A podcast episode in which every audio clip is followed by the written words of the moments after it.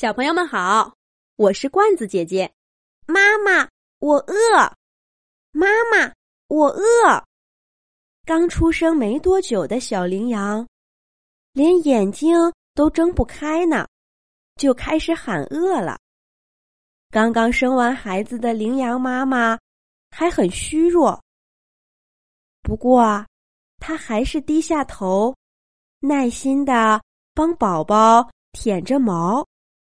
不一会儿，羚羊宝宝就站起来了。他拱到妈妈的肚子底下，开始吃奶了。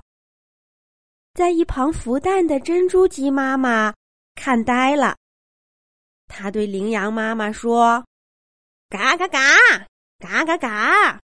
我说，羚羊妈妈，你家宝宝也太厉害了，这刚出生。”就站起来了，你看看我这几个蛋，我都孵了快一个月了，一点动静都没有。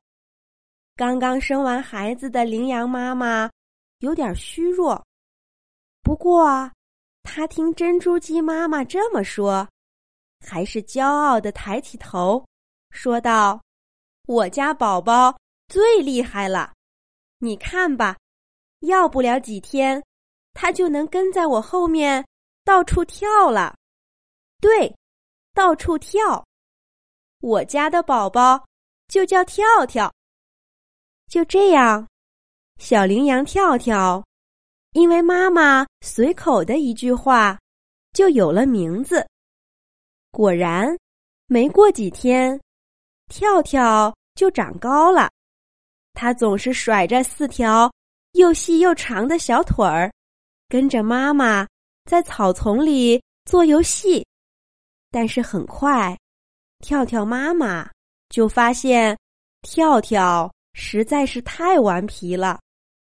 无论怎么跟他说，大草原很危险，要待在草丛里才安全，他都不听。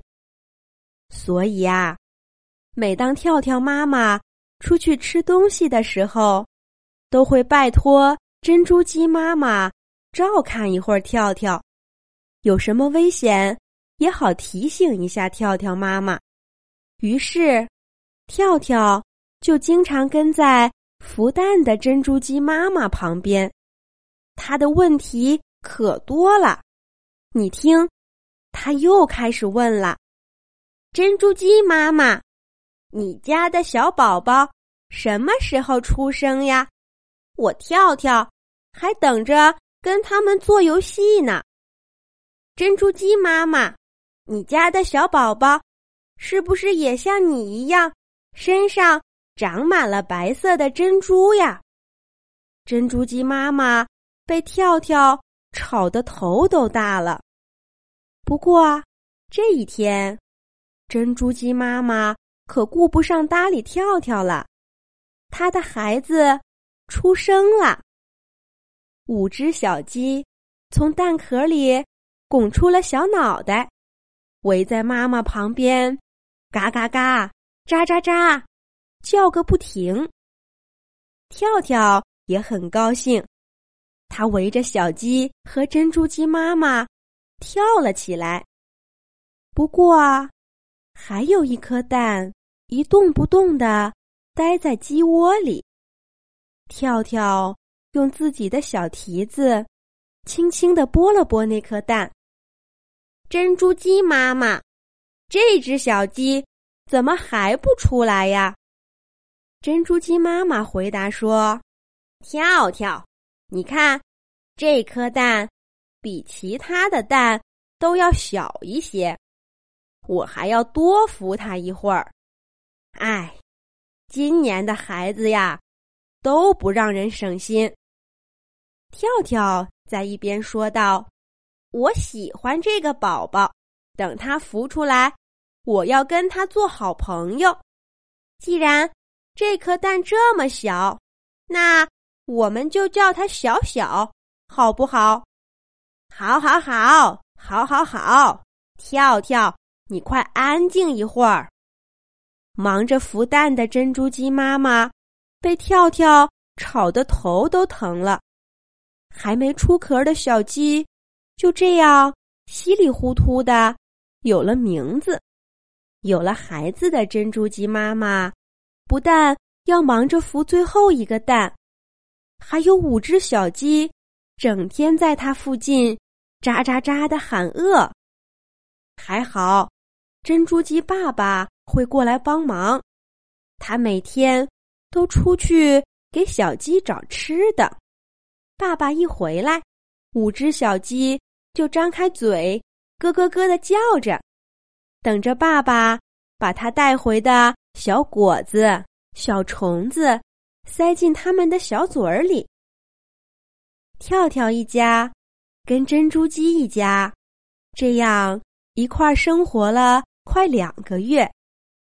最小的那只蛋，对啦，也就是被跳跳。取名字叫做“小小的珍珠鸡”也孵出来了。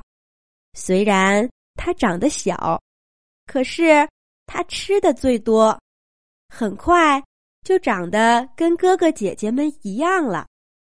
跳跳果然跟小小成了最好的朋友，他总是让小小跳到他背上，带着他在草丛附近跳来跳去。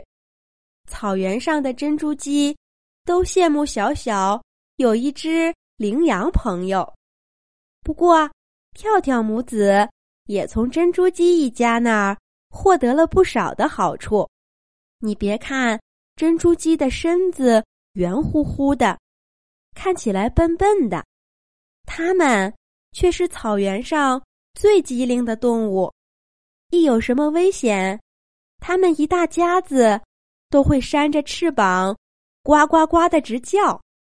所以，跳跳的童年没有遇到过什么太大的危险，只有上一集故事里我们讲的那只猎豹，曾经来追过跳跳妈妈。不过啊，也是因为珍珠鸡妈妈报警，跳跳母子才提前做好了准备，成功的。